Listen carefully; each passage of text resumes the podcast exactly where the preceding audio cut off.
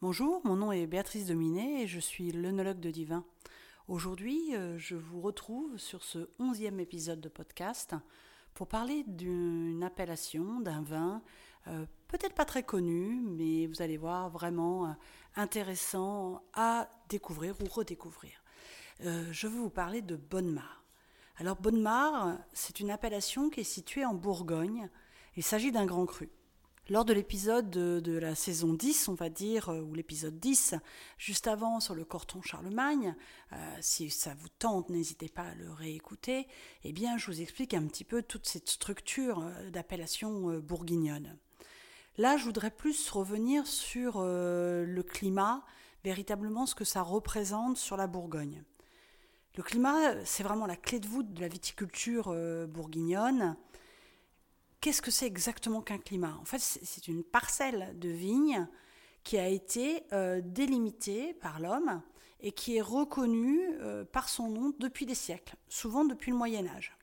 Donc le nom de Bonnemar, on le retrouve depuis euh, fort fort longtemps. D'ailleurs, on pense qu'a priori l'origine de, de, ce mot viendrait du nom marais, qui veut dire cultiver avec soin. Vous imaginez bien que l'on parlait déjà d'un grand vin, et là ça va parfaitement avec cette connotation. Ensuite, le terme de climat, il se retrouve à différents niveaux, mais par, on va dire, habitude, on le retrouve principalement sur les premiers et les grands crus.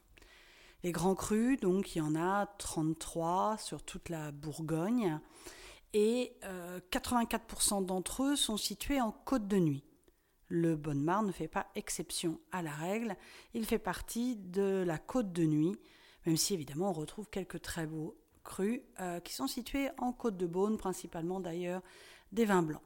Donc ces vins rouges de très haut niveau se retrouvent plutôt sur la partie nord, on va dire, de la Bourgogne.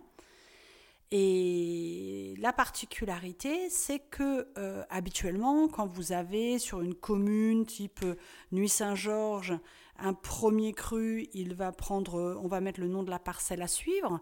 Du coup, euh, Nuit Saint-Georges, premier cru, euh, Les Poulettes. Ou Centenay, premier cru, Clofobar. Chassagne-Moirachet, premier cru, Morgeau. Eh bien, quand il s'agit du grand cru, à part Chablis, où tout est situé sur la même commune, eh bien, finalement, le nom de la parcelle, le nom du climat, va devenir le nom du grand cru. Bonne-Mars, c'est le cas puisque en fait euh, très fréquemment ces parcelles qui sont de petites parcelles, euh, Bonnemar fait 14 hectares, euh, eh bien il est situé entre deux communes, à cheval sur deux communes. Il est situé sur Moret-Saint-Denis et Chambol-Musigny, même si c'est la partie Chambol-Musigny qui est très majoritaire, on va dire, en termes de superficie. Mais voilà, pour éviter d'avoir à se demander sur quelle commune il est, eh bien du coup, on lui donne le nom euh, du climat. L'appellation devient le nom du climat.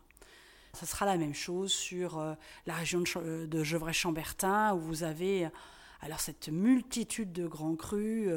il y en a neuf au total qui portent le nom de Chambertin. Chambertin, Chambertin de Claude de Bèze, Chapelle-Chambertin, La Trissière-Chambertin, Charme-Chambertin, Griotte-Chambertin, Mazy-Chambertin, Mazoyer-Chambertin ou Ruchotte-Chambertin. Vous imaginez bien, c'est pas si simple de s'y retrouver, mais bon, voilà. Je ne vais pas vous citer les 33, il y en a donc beaucoup, et euh, aujourd'hui, on fait plutôt un focus sur notre bonne mare. C'est une parcelle qui est située euh, donc à environ 250-280 mètres d'altitude avec une exposition au levant. Le sous-sol, lui, est fait dalles et de marne blanche. Et puis, euh, on a environ 40 euh, cm de terre argilo-siliceuse, assez légère et graveleuse, euh, brune et rougeâtre, avec une petite pente légère qui recouvre ces, ces sols de calcaire et de marne. L'origine du terroir remonte à l'époque jurassique, c'est-à-dire 150 millions d'années. Là, on se retrouve donc euh, à la propriété de la famille euh, Carabello-Baume, euh, aussi propriétaire du château de Pomard. Et sur ce cru, sur cette cuvée, eh bien, nous avons une robe qui, dans sa jeunesse, est assez soutenue. Là, nous, on est sur 2013, donc la robe commence à présenter des petites notes rouge-orangé. Mais au départ, c'est un des crus qui est assez dense.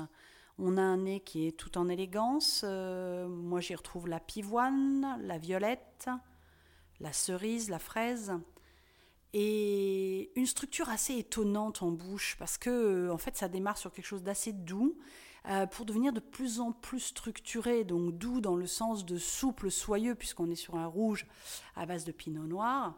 On a vraiment un résultat que moi j'aime beaucoup, très harmonieux, avec euh, des tanins, de la puissance, mais en même temps beaucoup de fraîcheur et de fruité. Donc un, très bel équilibre euh, en ce qui me concerne. Et pour l'association mes vins, eh bien, je pense qu'on peut constituer un véritable repas. Euh, si vous avez envie de démarrer votre repas pour jouer sur la finesse, eh bien, on va jouer sur un crumble de tomates au poivre de Madagascar.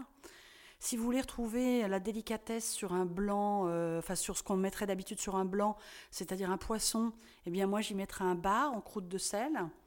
Mais on peut être aussi très classique avec un grenadin de veau girole, ou alors finir même sur un dessert avec une tarte aux fraises des bois. Je pense que, encore une fois, vous avez de quoi vous faire plaisir. N'hésitez pas à découvrir ce grand cru assez rare. Je vous souhaite une très belle dégustation et une belle découverte. Au plaisir de vous reparler d'un autre cru.